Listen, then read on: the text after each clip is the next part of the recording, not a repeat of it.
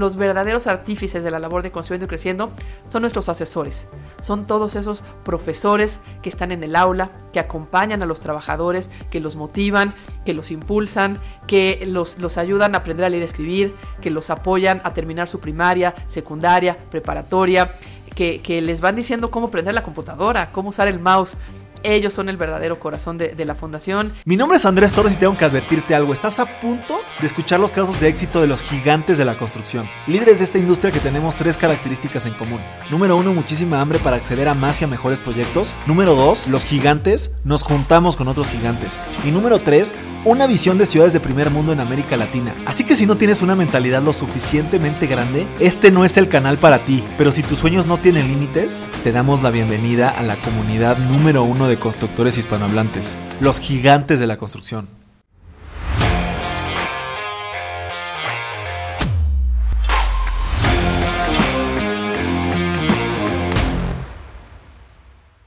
Mis gigantes, bienvenidos a un episodio más de este el podcast más importante de construcción hispanohablante. El día de hoy eh, estoy muy contento porque tengo de invitar aquí a Roxana, que es directora en la Fundación Construyendo y Creciendo. Eh, Roxana, pues antes que nada, bienvenida, qué gusto tenerte por acá, gracias por regalarnos algo de tu tiempo y gracias por lo que haces en la fundación. Bienvenida. Al contrario, Andrés, muchísimas gracias por el espacio, por poder platicar con tu audiencia y, y dar por conocer un poco no solamente de lo que hace la fundación, sino del gran trabajo que hacen los trabajadores de la construcción y cómo literalmente construyen un México mejor. Estoy, estoy de acuerdo, yo que, que entrevisto a líderes de la industria, que, que yo les llamo los gigantes de la construcción. Eh, pues entiendo que los verdaderos gigantes de la construcción, como decíamos hace rato en nuestro desayuno de gigantes, pues son ellos, ¿no? Son, son los trabajadores de la industria de la construcción, que son los que hacen posible todos los sueños y todas las ideas y todas las locuras de gente como Pepe y de muchos otros empresarios de la industria. Eh, pero Rosana, para, para, la gente que no sepa, me gustaría que nos platicaras exactamente qué es lo que hace la, la fundación y que nos platicaras también un poquito del alcance. Eh, sé que han apoyado si no me recuerdo bien la página, más de 28 mil trabajadores, han graduado a más de 10 mil estudiantes dentro de, sus, de su, dentro de sus aulas. Entonces platícame eh, qué hacen, qué, cuál es el, el, alcance, cuántas, cuántas aulas tienen actualmente. Platícanos un poquito de esa, de esa parte de la fundación para empezar. Claro que sí, mira, de, de, manera muy, muy resumida lo que hace la Fundación es dar educación y capacitación a los trabajadores de la construcción para ayudarles a que mejoren su calidad de vida. Esa es, esa es la, la, versión formal, pero creo que hacemos mucho más. Lo que hacemos es darle a este sector de la, de la población que tiene un rezago educativo tremendo la oportunidad de aprender a aprender la oportunidad de que ellos mismos busquen cómo superarse, de que puedan eh, impactar positivamente en sus familias y en sus comunidades. Y de esta manera, este sector que eh, es, es, increíble, te voy a dar algunos datos, es un sector que es el tercero que más aporta al PIB de nuestro país, es la tercera industria de la construcción que más aporta, es entre la segunda y tercera que más empleo genera en el Seguro Social, aportamos cerca del 14% del PIB nacional en el sector de la construcción y sin embargo el trabajador de la construcción es uno de los que más rezago educativo tiene. Hace rato daba yo algunos datos impactantes eh, y, y, que demuestran por qué es tan importante ayudar a este, a este sector y por qué el ayudarlos literalmente ayuda a construir un México mejor, como decía yo al inicio. Te platico muy, muy rápido. En, en México, los mexicanos en promedio tenemos 10 años de escolaridad. Esto quiere decir que el promedio de los mexicanos tenemos la primaria, la secundaria y un año de preparatoria. Así, de, así de avanzados estamos. Sin embargo, entre los trabajadores de la construcción, el promedio de escolaridad es quinto de primaria, solo cinco años. Imagínense ustedes, los que nos escuchan hoy, lo que significaría para ustedes estar solamente en quinto de primaria a pesar de ser adultos. Eh, es un sector también que tiene un alto grado de analfabetismo, esto es, que no saben leer y escribir. En nuestro país, cerca del 4% de los mexicanos no saben leer y escribir, mayormente mujeres mayores de 60 años y personas con discapacidad. Sin embargo, entre los trabajadores de la construcción, más del 10% no saben leer y escribir. Y cuando hablaba yo hace un momento de que es una industria que aporta cerca del 14% del PIB y sin embargo es una de las que más rezago educativo tiene, por eso es que algo teníamos que hacer, algo estamos haciendo y eso es construyendo y creciendo. Me encanta, me encanta, Rosana.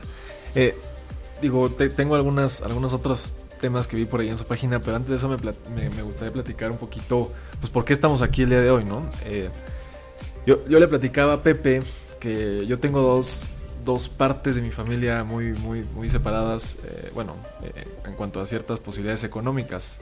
yo le decía a Pepe que mi, familia paterna, como te platicaba, pues, somos contratistas, somos eh, empresarios. Y, pues mi abuelo fue el dueño de una empresa constructora que, bueno, y ahora que somos un grupo de empresas, pues que ha tenido bastante éxito en el sector de la construcción, en obra de edificación pública y privada. Y mi abuelo materno es la otra cara de la moneda y mi abuelo materno, eh, bueno, intentó ser futbolista, etcétera, pero terminó siendo albañil.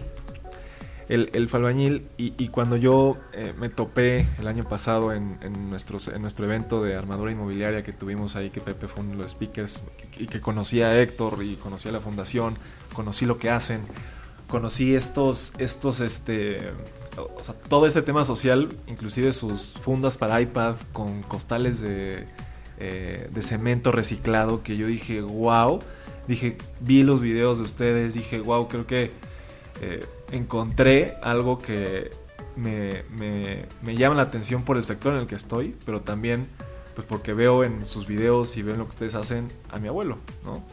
Que me hubiera gustado que a alguien lo hubiera ayudado en algunos temas, ¿no? Yo decía que pues, mi, abuelo era un gran hombre, era muy alegre, pues me hubiera gustado que alguien lo hubiera apoyado aparte de, la, familia, ¿no?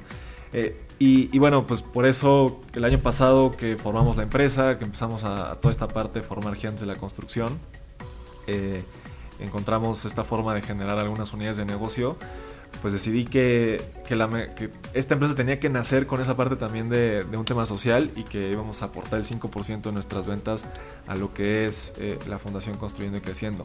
Entonces, eh, esa es la razón por la que estamos aquí y pues me gustaría que, nos platicaras, eh, aprovechando esta parte de cómo estamos ayudando nosotros, pues cómo pueden ayudar a otras personas a sumarse a esta causa, que creo que es una causa no muy noble y que, y que todos los que estamos en el sector deberíamos de estar pensando en este tipo de personas que, que tanto han aportado al desarrollo de México y de muchos otros países.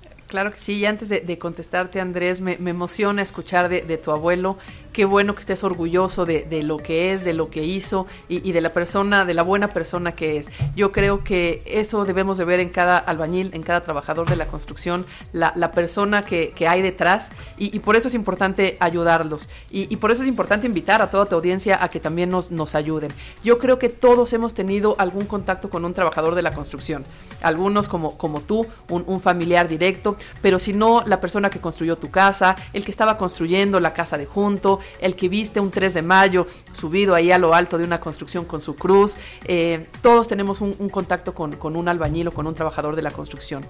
Por eso creo que todos podemos, podemos ayudarlos. ¿Y, cómo podemos ayudarlos? Yo les, les decía hace un momento, creo que apoyar a Construyendo y Creciendo hay muchas maneras, una de ellas desde luego la parte económica. Y agradezco enormemente eh, tu generosidad de, de poder aportar recursos a la fundación las personas que nos escuchen y que, y que sientan que quieren ser parte de esta causa, que quieran poder dar oportunidades de desarrollo a un trabajador de la construcción, que se sumen a nosotros a través del proyecto Beca un albañil a través de un donativo recurrente que ustedes pueden hacer en su tarjeta de crédito.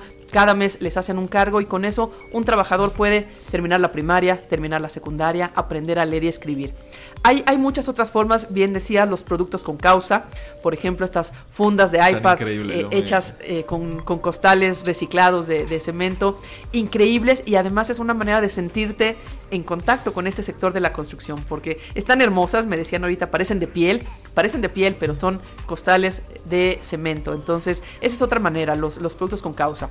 Pero hay una manera más que a mí me, me encanta invitar a las personas y es con su tiempo creo que es el mayor recurso que podemos tener y si pueden acercarse como voluntarios a nuestras aulas, me parece que se van a llevar mayor ganancia ustedes que los propios trabajadores que estudian en nuestras aulas. Porque cuando te acercas a conocer de cerca la vida de cada uno de ellos, sus anécdotas, sus historias, por qué no estudiaron de niños, por qué sus hijos quieren ser alguien y no tienen las posibilidades, y tú les regalas en tu tiempo una plática sobre lectura de planos, por ejemplo, pues muchos de los que nos escuchan seguramente saben de estos, eh, cómo utilizar el Excel, a veces incluso leerles un cuento eh, mientras están en el aula, creo que les regalamos mucho y ellos nos regalan mucho a nosotros también. Así es que quienes nos escuchan y quieran ser parte de Construyendo y Creciendo, hay muchas maneras y, el tiempo sin duda es una de ellas y, ojalá haya muchos que ahorita levanten iba a decir la mano o el teléfono, pero no, a través de las redes sociales, que seguramente es el, el medio que lo harán, nos digan cómo puedo ayudar cómo puedo regalar un poco de mi tiempo y que ellos me regalen a mí pues esta, esta sonrisa que tenemos tú y yo hoy de platicar sobre, sobre lo que están logrando estos trabajadores. Y aprovechando que ya mencionaste lo de las redes sociales, pues platícanos dónde, dónde pueden buscar. Digo, también si nos quieren mandar un mensaje en gigantes o a mí en lo personal, pues yo los puedo vincular con, gente de la fundación, pero ¿dónde los pueden buscar directamente ustedes si alguien le interesa cualquiera de estos tres temas que platicaste ahorita? Claro que sí, en nuestra página web construyendo y creciendo.org, ahí pueden encontrar todo esto que hemos platicado, pero pueden encontrar también videos con testimonios de nuestros estudiantes, eh, qué ha significado para ellos eh, estudiar, cómo cambia su vida, qué opinan sus hijos. eso es bien interesante, qué opinan los hijos de un trabajador quizás de 40, 50 años de ver a su papá que esté estudiando la primaria mientras trabaja. Eso lo pueden encontrar en nuestra página. Pueden encontrar también todo el proyecto Ve con Albañil. Ahí mismo, incluso en la página, pueden darse de alta, poner los datos de su tarjeta a través de PayPal y con esto pueden hacer un, donativo. Y pueden encontrar un proyecto que, creo que no hemos platicado, Andrés, este, esta idea que surgió hace tres años ya en la fundación, se llama En Construcción. Es un proyecto de fotografía les dimos a nuestros estudiantes, trabajadores de la construcción, eh, un curso de fotografía con el apoyo de, Sony algunas cosas básicas de cómo encuadrar, la luz y, demás. Y ellos tomaron fotografías de su vida en la obra en construcción. Pueden encontrar en la página las fotografías extraordinarias. Si son buenos albañiles, son mejores fotógrafos todavía. Y, bueno, este proyecto lo expusimos en un museo y actualmente quienes quieran comprar algunas de las fotografías para decorar su oficina, para ponerlas en su casa, para utilizarlas eh, como postal, lo pueden hacer a través de la página y, ver cómo es la vida de un trabajador dentro de la obra y lo más interesante, cómo es desde sus ojos. Todo esto está en nuestra página de, de internet, construyendo y creciendo.org pero también en nuestras redes sociales nos pueden encontrar, seguir, mandar comentarios, hacer sugerencias. Estamos como arroba construyendo IC, de construyendo y creciendo, construyendo IC. Así estamos en, Facebook, en Twitter, en Instagram, en todas las redes. Perfecto, perfecto. Pues voy a encargar por ahí de que también en nuestro en el link de nuestros perfiles de Instagram esté este tema de, de cada un albañil, que creo que está, está interesante. No sabía que ahí ya podías hacerlo. Entonces creo que, creo que tenemos que, ponerlo ahí en, la página. Eh, está, está, increíble. Fíjate, bueno, eh, entrevistamos también a Pepe, a Pepe Chabot hace poco. Eh, hablamos obviamente también de negocios, de toda su parte de negocios. Hablamos obviamente de la fundación y también charlamos de, este, de esta parte filantrópica que él tiene. pero me quedé con ganas de preguntarle por el premio de la UNESCO que justamente platicabas hace un rato también en el desayuno. Eh, que es un eh, el premio Confucio de, Alfabetización 2021. Entonces platícanos un poco ese premio y pues del honor que tenemos en México de tener eh, a una fundación que haya ganado un premio de la UNESCO. Claro que sí, porque además somos la primera fundación mexicana que obtiene este premio de alfabetización de la UNESCO. Entonces, bueno, ya eso es, eso es un orgullo. Y, más orgullo todavía que haya sido precisamente en el 2021. ¿Y, ¿Y por qué? Porque estamos en medio de una pandemia donde la educación ha sido uno de los sectores más afectados. Eh, y no solamente hablamos de la fundación, la educación en general. Los niños dejaron de ir de forma presencial a las escuelas, eh, cerraron las universidades y, y la educación en general tuvo que migrar a este sistema de educación a distancia. Tú imagínate, Andrés, una persona que no sabe utilizar la computadora, que en su casa no tiene internet, que no tiene estos elementos que nosotros tenemos para, para estudiar. Entonces cuando eh, inicia la pandemia, por allá de, marzo del 2020, ya van a ser dos años increíblemente, recordarás que cierran las obras en construcción. La construcción no es declarada como una actividad esencial, por lo tanto, todas las obras cierran. Y nuestro modelo es colocar aulas de estudio dentro de las obras en construcción. Entonces, cierra la construcción, cierran nuestras aulas. En un primer momento dijimos, ¿y ahora qué vamos a hacer?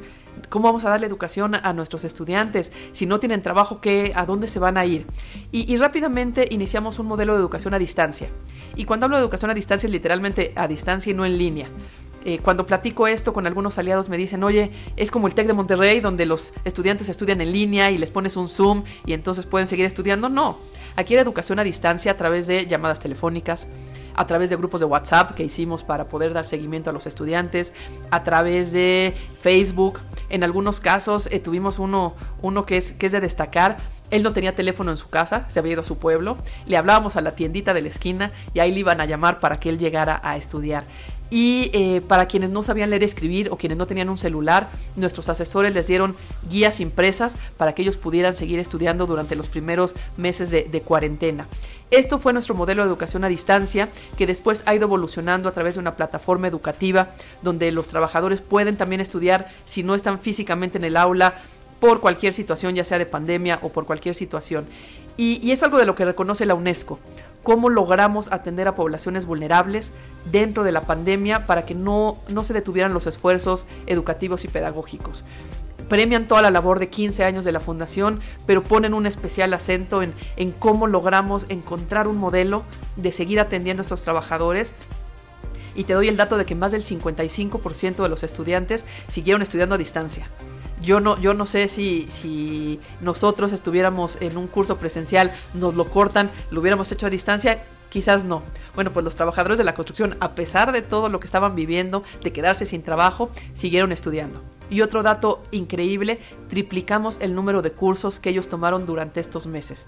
Quiere decir que el tiempo que estuvieron en casa guardados, lo dedicaron también a, a estudiar y a concluir cursos de Excel, cursos de inglés, cursos de finanzas personales, cursos de, oficios en línea.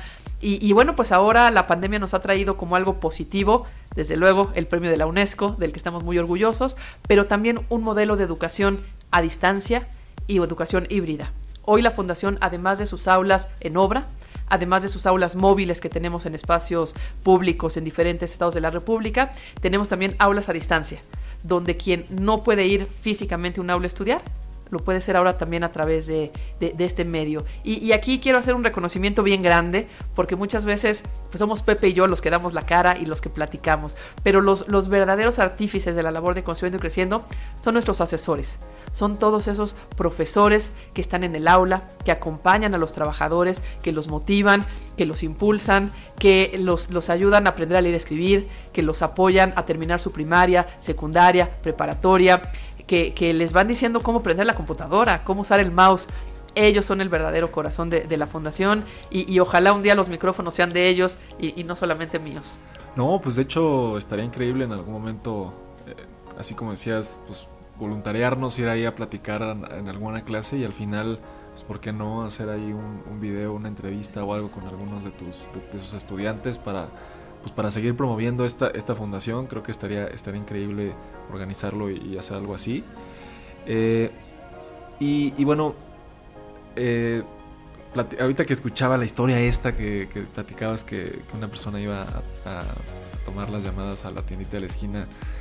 Eh, por ejemplo, a mí que, me gusta me gustaba mucho hace, unos años cuando mi padre íbamos en el coche y me decía, no, pues yo hice esto, yo hice, yo hice mi papá estudió Centro Nacional de las Artes, Mercado de la Merced, he estado en el aeropuerto internacional de la Ciudad de México, en Cancún, en varios aeropuertos, en, eh, varios eh, edificios públicos y privados. Eh, y, y, ahora que, por ejemplo, a mí me, me, gusta ver, por ejemplo, yo que somos una red de negocios aquí en Gigante, me encanta ver de repente pues, que, una, que uno de los miembros está con otro miembro haciendo negocios o que están en sus redes y que ya veo que están ahí vinculándose. Ustedes en la fundación, me gustaría que nos platicaras algunas experiencias así como esta de, de, ir a, que, escuchen o yo, yo, vi por ahí que tienen graduaciones, creo que ahí en el lago de Chapultepec o algo así. ¿Cuáles han sido eh, estas, este, pues estas anécdotas o esta, estos viajes en coche como los que yo tenía con mi padre? Eh, que dices, wow, qué, qué, qué, bien estoy haciendo lo que estamos haciendo, o, esto vale la pena todo el esfuerzo de, de, ti, de los asesores y de todo el grupo de, de la fundación. Fíjate que ahorita que, platicabas esto del coche y que tu papá te decía, yo hice este, este edificio, recordé, eh, les comentaba en el desayuno hace un rato, que antes de la pandemia hacíamos, y ojalá lo podamos retomar pronto, un viaje de graduación para los estudiantes destacados que habían concluido primaria, secundaria y sobre todo para aquellos que no conocían el mar. Los, llevamos a Acapulco y eh, era el requisito era que fuera el estudiante graduado con su hijo o con su hija que fuera del mismo sexo de ellos y además idealmente que no conocieran el mar. Y entonces en uno de estos, de estos viajes que va, va el grupo como de unos 20 graduados, va, va una, una, chica joven con su niño, con su niña pequeñita y, y, le dice a su niña, mira, yo construí este, este hotel. Era un hotel en Acapulco y dijo, yo trabajé aquí para construir el hotel. Y hoy estoy aquí eh, de, invitada, desayunando en el buffet siendo atendida por todo mundo, cuando hace unos años yo lo que estaba haciendo era barrer y limpiar mientras hacían la obra en construcción. Yo creo que ha de haber sido para ella un momento extraordinario y, para su, niña era muy pequeñita, pero ojalá recuerde ese, momento. Y, les contaba otra anécdota de, ese, esos viajes, una trabajadora de, de Monterrey que había terminado la primaria, pero una señora de más de 50 años. Y entonces a quien llevó fue a su nieta. Y, yo quiero pensar no en la vida de esta señora de 50 años, sino en la vida de la nieta. ¿Qué significará para ella y cuáles serán sus, sus metas y sus retos hacia el futuro de pensar que ella conoció el mar gracias a que su abuela había concluido la primaria? Y, bueno, pues como estas historias tenemos, tenemos muchas, creo que no acabaría yo nunca de contarlas porque además soy una, una enamorada de cada una de estas historias que, que cambian la vida y que nos demuestran que uno, querer es poder, es cierto, el que quiere eh, superarse lo logra, pero también que nos necesitan para poder tener hoy estas posibilidades. Estas personas quizás no hubieran tenido esa oportunidad de conocer el mar a través de la educación, no hubiera podido conocer este hotel eh, ya construido, esta señora, si no hubiera una fundación que hoy les ayude. Cuando me preguntan cuál es tu sueño, cuál es tu, tu meta hacia el futuro, que ya no existiera una fundación como Construyendo y Creciendo porque no nos necesiten, que todas las personas de la construcción sepan leer y escribir, que todas tengan acceso a la educación, que todas puedan prepararse en oficios, que todas sepan utilizar la computadora, que todas tengan nociones de finanzas personales para que puedan eh, hacer sus presupuestos y sus gastos. Desafortunadamente hoy todavía no estamos ahí, hoy todavía hacemos falta y entonces qué bueno que podamos estar ahí. Y con apoyos como el de ustedes llegaremos a más obras, son cerca de 9 millones de trabajadores de la construcción en México. Hemos atendido a cerca de 30 mil. Nos faltan muchos todavía y, gracias a ustedes creo que vamos a llegar a más todavía. Pues creo que, bueno, decías, de estos, de estos 9 millones, el 47%, ¿cuál es el dato? El 47% no completó ningún grado de estudios. Así es, así de dramático. Entonces, mínimo 4.5 millones de, de de, trabajadores de la construcción completa, bueno, analfabetas o prácticamente, o cuál sería el porcentaje de analfabetismo? Mira, de analfabetismo son, son cerca de, de, 10% eh, entre, sobre todo entre, entre los albañiles y entre la, la, base de la pirámide, digamos. E, evidentemente, cuando damos estos datos, eh, que por ejemplo 40, 47 de cada 100 no completaron estudios, pues por cada ingeniero que hay por ahí, por cada arquitecto, por cada eh, constructor eh, que tiene ya una maestría, pues hay muchos albañiles que no saben ir a escribir. Y, les platicaba también la, anécdota de este premio de la UNESCO que nos entregaron eh, el pasado mes de octubre en una ceremonia en las oficinas de UNESCO México y donde invitamos como orador invitado a uno de nuestros estudiantes, Sebastián Saldaña, de 23 años. Eh, él estudia en una de las aulas que tenemos en el Estado de México, en la zona de Tecámac, Real Granada de, de, 20, de Inmobiliaria 20, y él aprendió a leer y escribir durante la pandemia. Yo, yo siempre les, les comento, tú, Andrés, y quienes nos escuchan recordarán el 2020 como el año que vivimos una pandemia. Sebastián va a recordar el 2020 como el año que cambió su vida porque aprendió a leer y escribir. Y en el 2021 habló ante este auditorio lleno de desarrolladores, de constructores, de líderes gremiales, de autoridades. Estaba ahí el, director de la UNESCO en, en México. Y, y Sebastián pudo dar su discurso diciendo yo les pido por favor que todos los que estén aquí no dejen de soñar y de perseguir sus sueños. Que lo que ustedes se propongan, luchen para cumplirlo. Y yo les digo a ustedes, compañeros estudiantes, porque había dos, tres estudiantes más ahí, que los felicito, porque ustedes están poniendo todo el esfuerzo por superarse, por lograr sus metas y por ser alguien en esta vida. Y yo decía, ese Sebastián, el que hace un año no sabía leer y escribir, la educación no solamente te da la posibilidad de tener un certificado, un papel que diga terminaste la primaria, la educación te da esto, el, poder crecer como persona y poder ser una inspiración. Y eso es algo que también yo quisiera que lográramos, que la inspiración de personas como Sebastián, como Nabor, como Claudio, como Reina, como tantas personas que han pasado por las aulas, sea la inspiración para que más personas, trabajadores de la construcción y no trabajadores de la construcción, sepan que uno, la educación sí es el motor para cambiar la vida y dos, que esté en nosotros el, poder hacer ese cambio. Entonces, eh, si tú les das voz a través de tus micrófonos a algunos de ellos para platicar, creo que será también bien enriquecedor. No, pues, pues seguramente que será. Se me pone la, piel chinita otra vez de escuchar la, historia de Roxana. Y fíjate que, yo siempre digo que, o sea, creo que tenemos que cambiar muchas de las formas en las que se hace negocio en la industria de la construcción, con el sistema de compartir. Yo, digo que los gigantes nos juntamos con otros gigantes que no deberíamos de pensar como competencia, que deberíamos de, pensar como un grupo, como una comunidad, que es lo que estamos haciendo acá nosotros. Pero creo que también deberíamos de, dejar de pensar como un, un, tema jerárquico, un tema de para, para que yo para que yo pueda ganar X, pues hay mucha gente que tiene que ganar muy poco para que yo pueda estar acá, ¿no? Entonces ver cómo podemos acortar esa, esa brecha entre, entre los altos líderes de la industria y aquellas personas que están trabajando y que están en el día a día y con su sudor su frente y sus manos, eh, pues literalmente hacen posible eh, pues todos los planes y todo lo que nos, muchos empresarios queremos, ¿no? Entonces, pues habría, habría que no solamente pensar en, esta, en este cambio hacia, hacia la parte sustentable, de inteligencia, eh, de automatización que se piensa, sino también una parte social, que mucha gente que hemos entrevistado, y te lo comparto, yo las entrevistas siempre las, las, las cierro platicándoles que yo tengo el objetivo de construir una ciudad 100% inteligente, 100% sustentable. Y, y te, te, te podría decir que, no sé, a lo mejor el 50, 60 o más por ciento de las personas me contestan que el tema no es la ciudad, o sea, o no es eh, el que tengas la ciudad perfecta, que es como le llamo, ¿no? O sea, que tengas una ciudad eh, pues, como una ciudad gringa o una de estas ciudades chinas o, de, de, los Emiratos Árabes que son, que ninguna banqueta tiene un detalle, ¿no? Eh, que el problema es que la gente que esté en la ciudad sea gente que, que, tenga la capacidad de cuidar, inclusive cuidar a la misma ciudad y que no lleguen a hacer grafitis y que no lleguen a tirar la basura y que no lleguen a infringir las reglas. Ese es el reto, ¿no? Como, como decías, creo que el reto, inclusive eh, eh, ustedes en la fundación nos platicabas que su reto también mucho es que estos albañiles después de toda la carga de trabajo que tienen y de todo eso que a lo mejor pues, es un tema físico que, que les pesa, pues quieran meterse en un salón de clases a leer, a estudiar y a aprender, ¿no? Exactamente, ahorita que esto que mencionabas, sin duda, para tener una buena ciudad hay que tener buenos ciudadanos. Sin buenos ciudadanos no va a haber una, una buena ciudad jamás.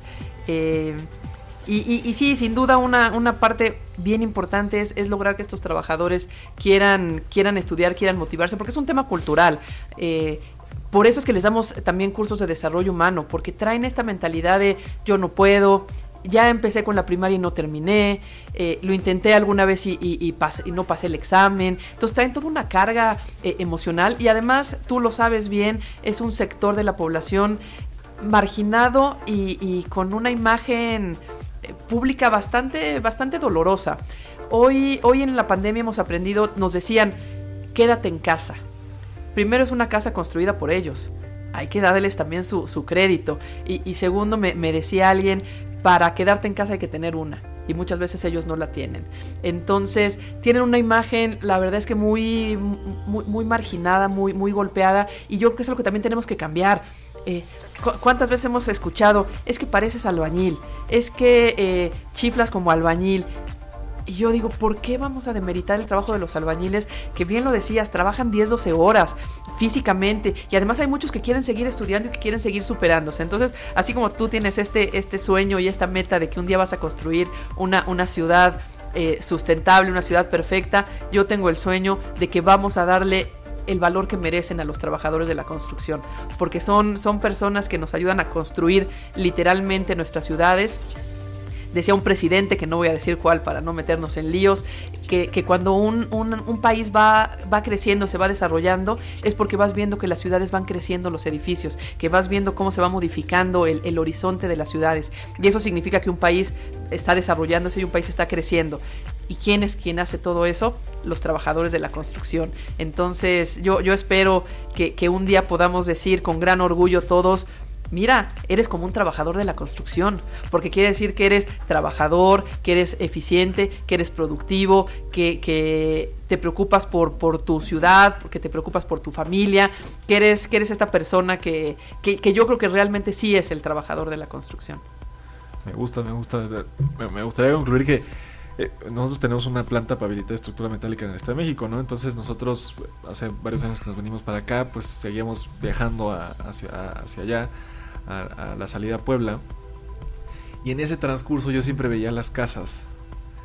Eh, Y, yo tenía antes la idea, o todavía tengo la idea, en algún momento hacer una fundación en la que yo pueda ayudar a la gente a pintar su casa, porque yo decía, es que no es posible que haya gente que tiene sus casas de, ladrillo y, pues llegas a tu casa y dices, bueno, a lo mejor inclusive un trabajo de la construcción o no de la construcción, que llega a lo mejor y trabaja en una oficina o en un centro comercial, está increíble, y llega a su casa de ladrillo y que dices, pues no puede ser, ¿no? Claro.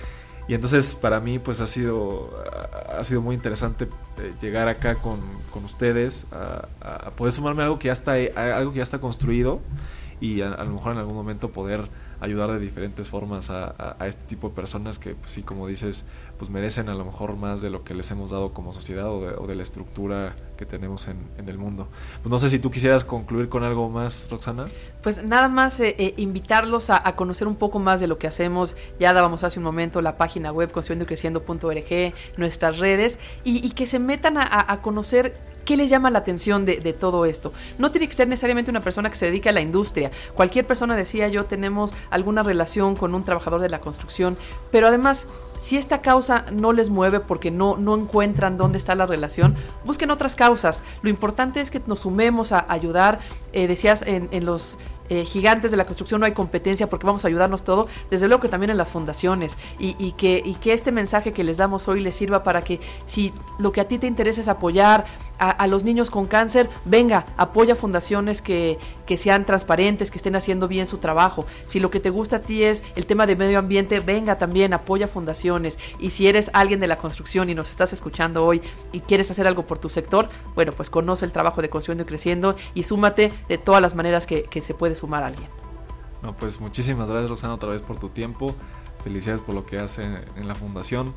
Eh, seguramente es muy satisfactorio ver los resultados que han tenido en estos años y pues a los gigantes que nos escuchan pues los vemos muy pronto con un episodio nuevo.